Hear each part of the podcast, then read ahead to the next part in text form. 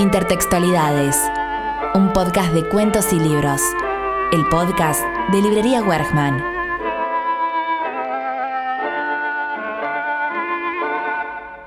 Alguien se le está jugando ahora, dejando todo, apostando todo, cada uno de los últimos centavos de su corazón arriba de la mesa, hipotecando sus sueños hasta los que no tiene, pidiendo prestado un resto más de vida para jugar una vez más, creyendo que esta vez su suerte cambiará que los problemas irán y no volverá a caer, pero la que cae es la moneda por su propio peso, donde caro seca da igual para determinar una nueva derrota y tener que ir a buscar el balón al fondo de la red. Perdiéndonos en palabras, hoy, bajo la luz y con la suerte, con la buena suerte de los jugadores. Comenzando con una frase del escritor Ricardo Piglia que dice, narrar es como jugar al póker. Todo el secreto consiste en parecer mentiroso cuando se está diciendo la verdad. Pablo Ramos, en El origen de la alegría, nos muestra la siguiente imagen. Desconocía que el tiempo no es lo más valioso que se perdía en ese lugar. El hombre apostaba fuerte y perdía, perdía y perdía, perdía sin pausa. Se le notaba en la mirada, también perdida.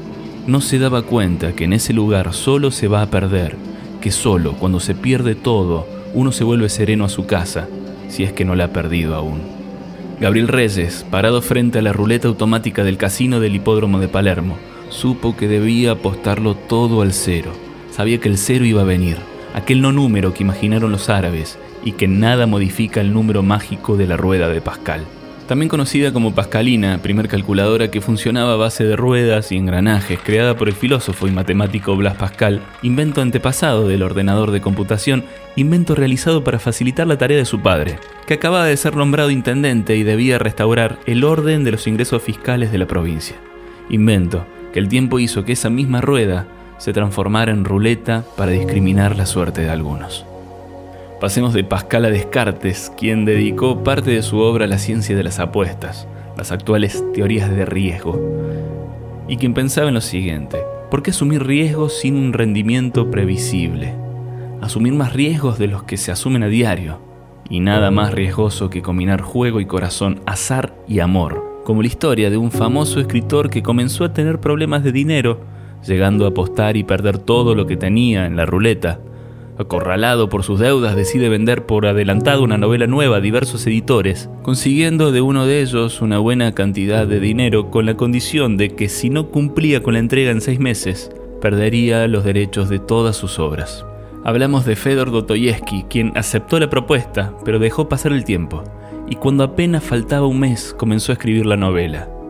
El jugador es la novela en cuestión, en la cual se introducen las profundidades del alma humana y sus propios conflictos, logrando salir de su propio círculo vicioso. Dostoyevsky llegó a entregar el manuscrito por abajo de la puerta antes que la luz del día dictaminara el plazo vencido.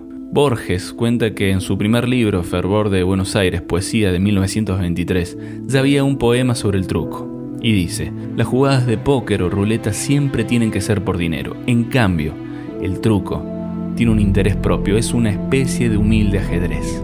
Y cerramos este repaso con Char Bukowski, escritor reconocido por ser un apostador empedernido, quien le escribió el juego con un trasfondo social en el que la gente se juega la vida a diario. Si no jugás, no ganás. En instantes seguimos con más intertextualidades.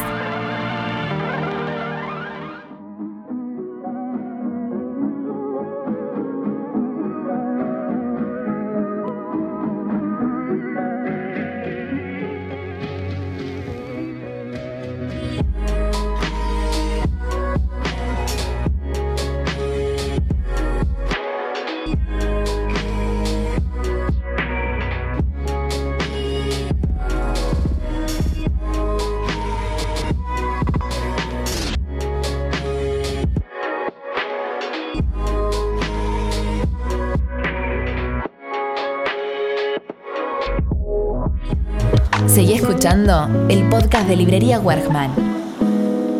Las cartas están arriba de la mesa. La suerte está echada. Una partida de naipes puede ser la justa escapatoria de la realidad y hasta, en cierto sentido, una versión alternativa de la forma en que la realidad se nos presenta. Igual de aleatoria, de azarosa, de arbitraria, van cayendo las cartas que uno no eligió pero que ya están en la mesa, para hacer de la vida un conjunto de coordenadas preestablecidas en el mapa que nos tocó, en el camino que la repartija barajó.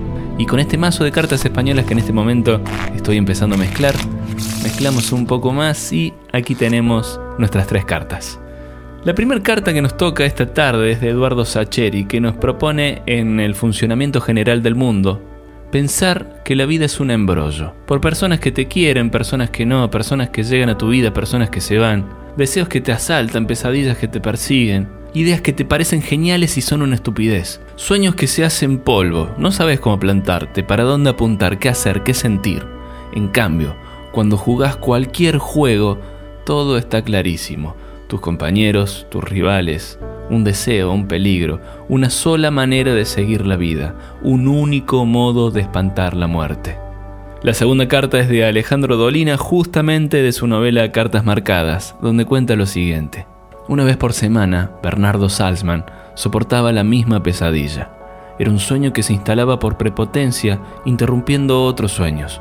Si Salzman soñaba con la calle de su infancia, unas sombras policiales despejaban el lugar e instalaban con la mayor eficacia una mesa de juego, un salón oscuro y un ambiente de miedo y desazón. Por otra parte, unas presencias misteriosas empezaban a jugar con él y lo obligaban a realizar apuestas fuertísimas. La siguiente mano es por dos años de vida, decía. Nadie aclaraba jamás cuál era el juego, y tampoco se explicaba ninguna regla. Cuando Salzman preguntaba, se le respondía, usted juegue. Llegado el caso, se le dirá si ha ganado o ha perdido. El ruso Salzman conocía todos los juegos de este mundo. Era diestro en el 3-7, la brisca, el chinchón, el tute, el mus, el truco, el 7 y medio, el 9, el póker, el golfo, el perro colorado, la escoba, el chorizo, el chinquín, el rumi, la canasta, el punto y banca, el 30 y 40, el desconfío, el culo sucio, el chancho, la casita robada, el correr que te cagás, el peludo, el monte criollo, el monte inglés, el ladrón y policía, la guerra y el codillo.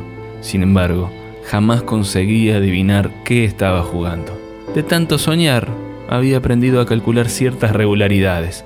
Algunas cartas eran seguidas de un sueño invasor, siempre inquietante. Detrás del 7 de bastos venían las imágenes de una casita lenta y desierta. El 7 de oro anunciaba la presencia de un muerto conocido que se paraba detrás de la silla de Sassman y le transmitía malos pálpitos. La sota de espadas era una mujer querida pero ajena, distante, imposible. Las pocas veces que Salzman ganaba le soltaban el siguiente discurso. El juego es metáfora. El juego solo consiste en prohibiciones. Aprender a jugar es tener en claro lo que está prohibido. Ahora bien, aquí cambiamos las prohibiciones cuando se nos antoja. La máxima rebeldía de Salzman era despertarse. Pero las sombras tironeaban y le disputaban la vigilia. A veces seguían amenazando con el ruso bien despierto. Estás escuchando Intertextualidades, el podcast de Librería Wergman. Y por último, damos vuelta a la tercera y última carta, que no es más que este mismo relato, que nos permitió encerrarnos en las reglas de cada una de estas narraciones, donde todo es posible y nada es imposible a la vez, donde un juego puede ser entender el funcionamiento general del mundo o vencer todo tipo de prohibiciones. Jugar será eso entonces, dar vuelta a la carta marcada, ponerse un disfraz de carnaval, salir a la calle, dejarlo todo y volver vacío, pero esperanzado, que una nueva carta va a tocar.